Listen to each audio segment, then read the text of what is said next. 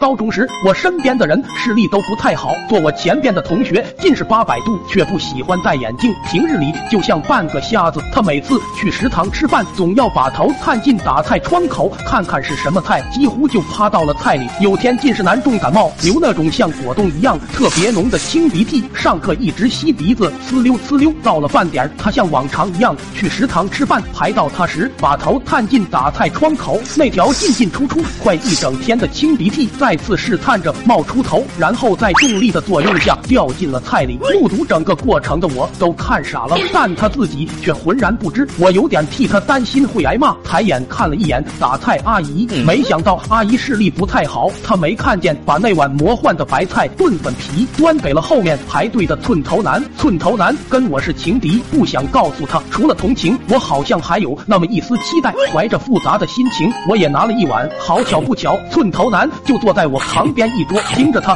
哧溜哧溜的吃饭声，我仿佛看见那坨鼻涕在他唇舌间搅动，筋道粘连，咀嚼不断，就像今天的粉皮。我一边竖着耳朵听他的反应，一边吃我的饭，隐约听见他说：“今天的醋溜白菜醋放多了。”我心想，醋溜白菜不是白菜炖粉皮吗？遂问旁人，那人说：“今天只有醋溜白菜啊，没有粉皮。你视力不太好啊。”我对着自己碗里半坨青色的胶状物体陷入了沉思。快手，拥抱每一种生活。